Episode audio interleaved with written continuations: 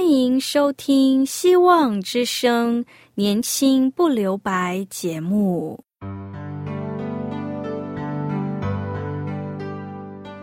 时间是匆促的，岁月流逝，一去不返。别让忙碌与压力阻碍了你享受青春的美丽。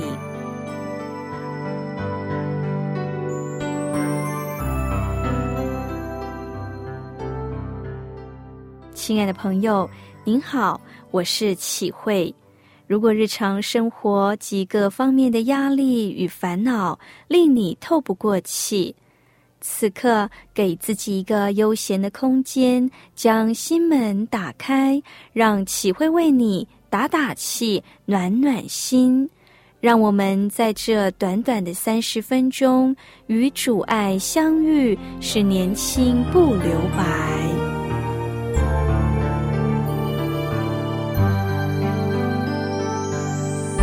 亲爱的听众朋友，您好。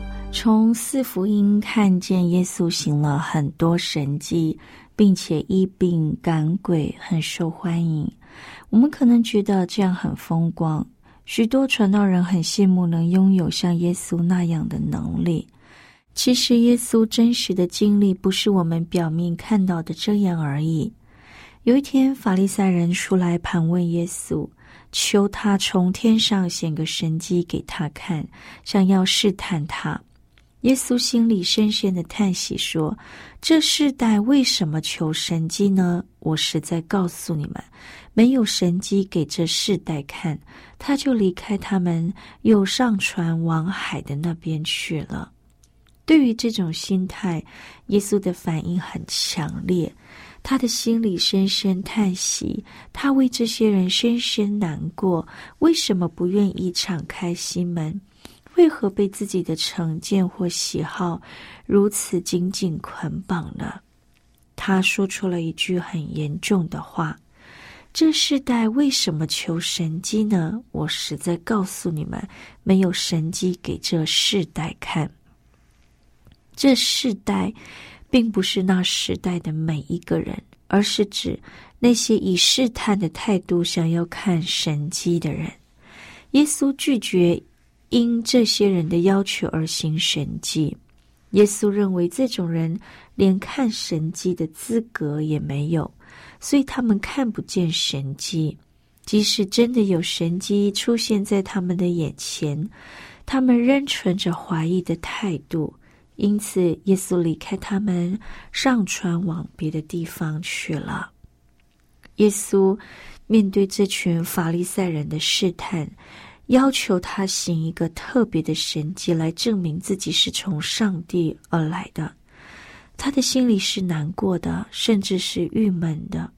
为何法利赛人不愿意靠近耶稣，还要试探他、找他的把柄，甚至要杀害他呢？因为耶稣带着权柄的教导和行神迹的能力，早已威胁到他们在百姓心目中的地位。其实，面对这试探，耶稣是可以行神迹的，但耶稣却为他们而难过、郁闷，拒绝他们的要求。耶稣行神迹不是为了哗众取宠，也不是要满足人的好奇心，乃是要明显的告诉世人上帝的慈爱和全能，明显的显出上帝的荣耀来，同时帮助人渡过难关。保罗在哥林多前书一章十二到二十三节这样说。犹太人是要神迹，希腊人是要求智慧，我们却是传定十字架的基督。保罗点出了传福音过程中的困难点：犹太人想要看见神迹，有神迹他们才愿相信。当时的确因着耶稣所行的神迹，很多犹太人相信了他是弥赛亚。出埃及的以色列人。看见过最多的神迹，但是他们的信心还是很幼稚的。遇到困难的时候就开始埋怨。希腊人想听很有智慧的话语，透过理性、哲学、艺术来表达出来，就是理性与感性的智慧。看谁表现的比较好，比较有理，能说服他们相信。只是人的理性和感性哪能衬透上帝的奥秘呢？这是认识上帝的方法之一，信心却不能建立在这方面。从圣经和我们的人生历程得知，借着圣经神机和智慧建立的信心都不会稳固。如果遇到困难，又要奇妙的神机，又要更高的智慧，才能为此继续信仰。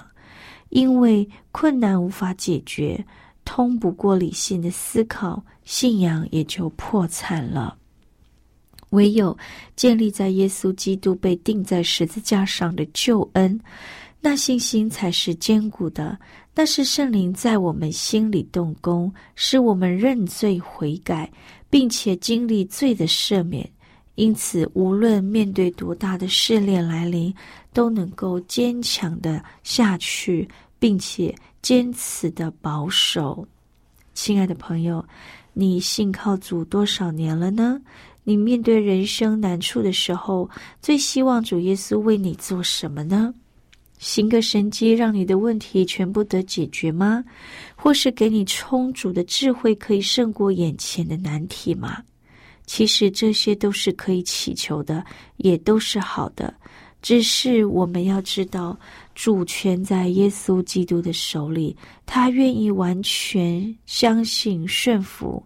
求主引导我们走在他的心意上，成为合神心意的人。现在，我们一起聆听一首歌，《他看顾麻雀》。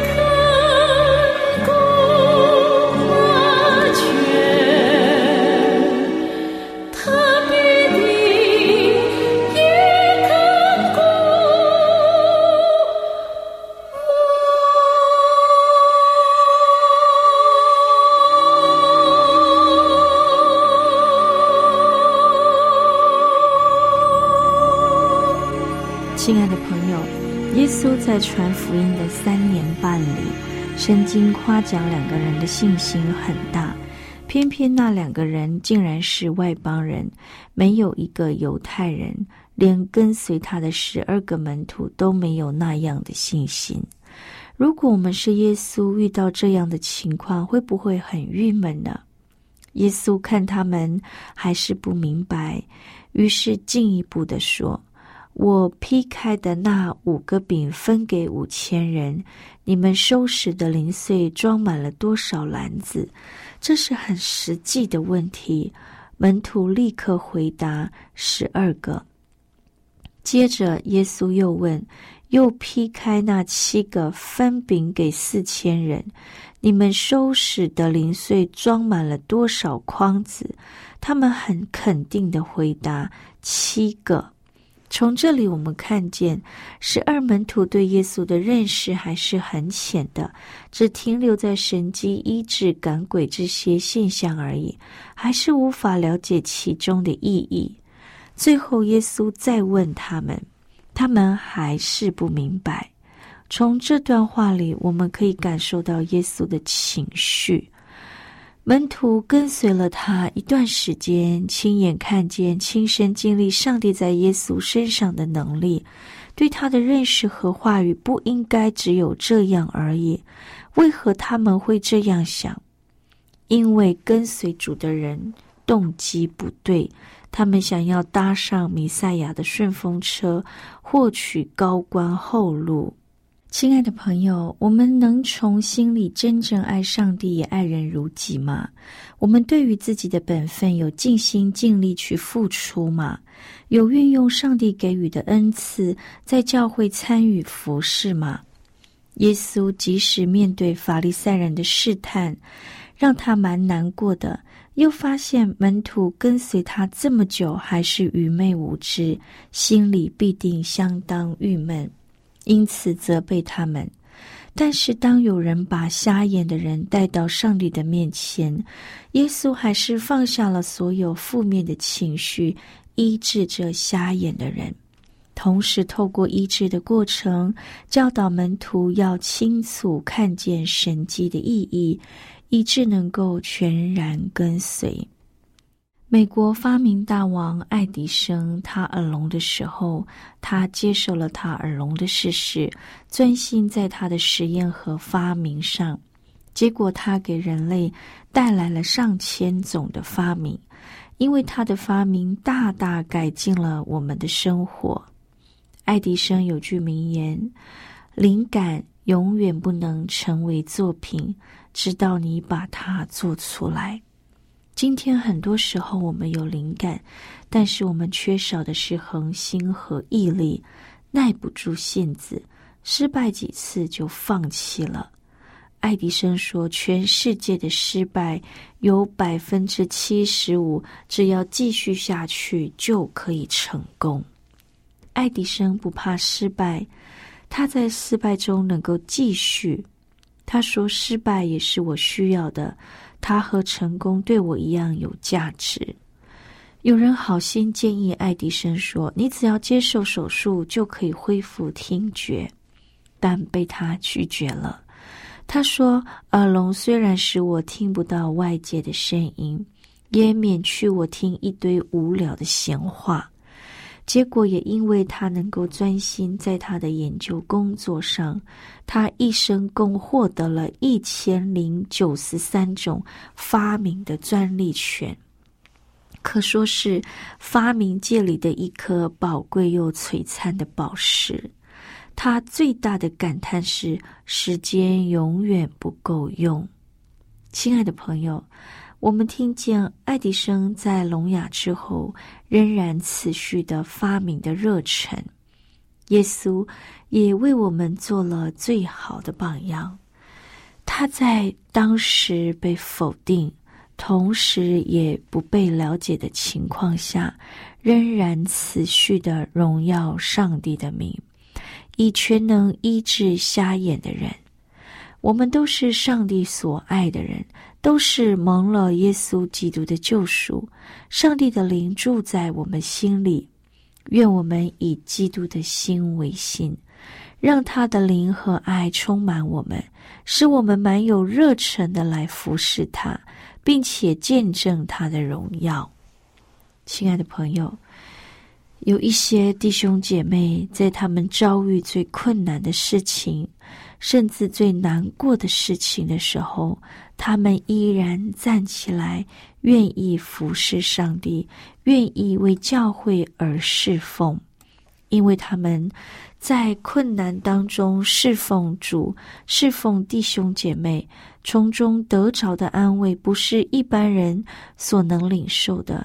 那种安慰是来自天上最贴切、最让我们需要的。为什么？因为上帝了解我们，上帝深爱我们。有一个很热心爱主的姐妹，她常常在火车站前散发福音单张，她希望领人信主。有一天，她去送一张福音单张给火车上的售票员，那售票员态度很不好，常常讥笑他。虽然售票员常常看到他带着爱心帮助需要帮助的人，甚至他会多带一个便当给一些饥饿的人民。售票员都看到这一切，但是售票员打从心里不愿接受他，排斥他，也不知道为什么。但是这位热心爱主的姐妹，依然带着和善的心去帮助周遭需要帮助的人，也努力的散发福音单张。就在有一天，这位售票员讥笑的问他：“你不断的发单张，到底有没有帮助啊？”现在我要问你，地狱在哪里？那位姐妹就回答：“地狱就在你生命的末站。”就在那一天，一班火车出轨了，那位售票员被撞伤，受了重伤，他被人送到了医院。他在救护车上昏迷中，仍然不停的大声说：“我到了生命的末站了，我到了生命的末站了。”哎呀，前面极其黑暗可怕！他不断的发出这样的声音。旁人实在不明白他在说什么。那位讥笑福音、拒绝福音的售票员，在他生命的终点，站在面对面的上帝面前时，他是完全的灭亡了。永远被拒绝、被讥笑的人，永远得不到真正的福音。亲爱的朋友，狂傲的人说没有上帝。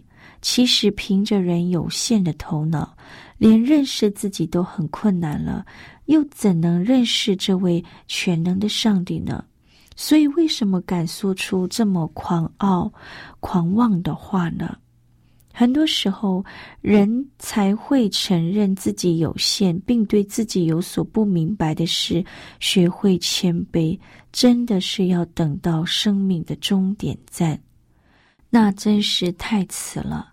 因为上帝让人有机会选择，都是在我们还有生命的时候。只有在活着的时候，生命才有选择的机会。死人是没有任何的选择权，只能任人摆布。亲爱的朋友，我们要求主帮助我们，需要靠他的恩典，不叫骄傲的灵蒙蔽我们的心，使我们忘了自己是谁。而骄傲、狂妄，否认我们所拥有的一切。亲爱的朋友，我们都是上帝所爱的人。蒙了耶稣基督的救赎，上帝的灵住在我们里面。愿我们以耶稣基督的心为心，愿上帝的爱充满我们的心，愿圣灵带领我们活出耶稣基督的生命。即使我们有苦难，即使我们心中有郁闷，仍然有属天的能力去服侍他，去帮助别人，成为更多人的祝福。也成为一个神所喜悦而蒙福的人。最后，我们一起聆听一首歌，《我愿触动你心弦》。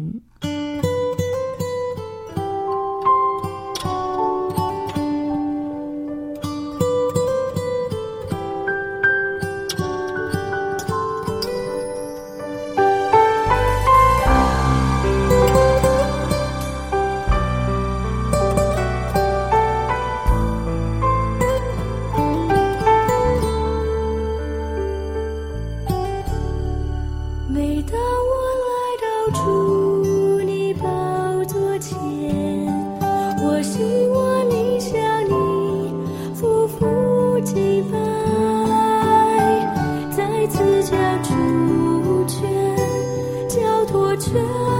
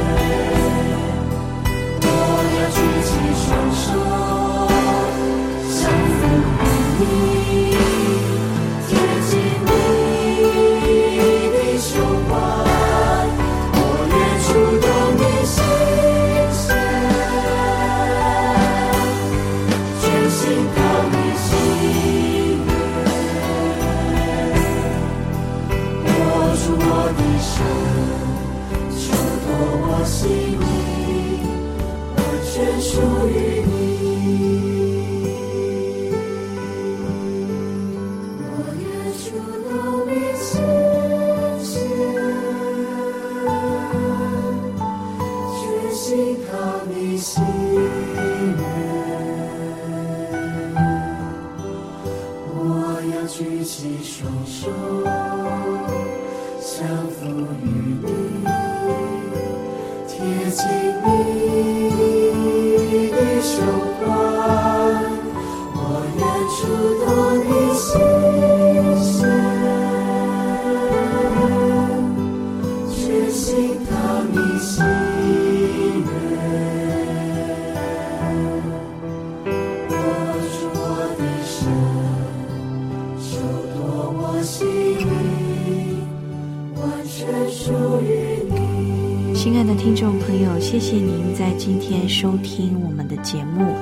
愿上帝带领你，赐福你，帮助你在往后的日子里，因着他过一个蒙福的生活。如果您听了今天的节目，想要认识这位爱我们的主，想要因为他而有平安满足的一生，欢迎你写信告诉我们。我们电台的地址是 q i h u i s v o h c dot c n q i h u i s v o h c dot c n。我是启慧，愿上帝赐福您，并且期待我们下次在空中相会。也别忘了在信中写下您需要我们为您带导的事项，或是写下您自己的心情故事。上帝赐福您平安喜乐，期待我们下次空中相会。拜拜。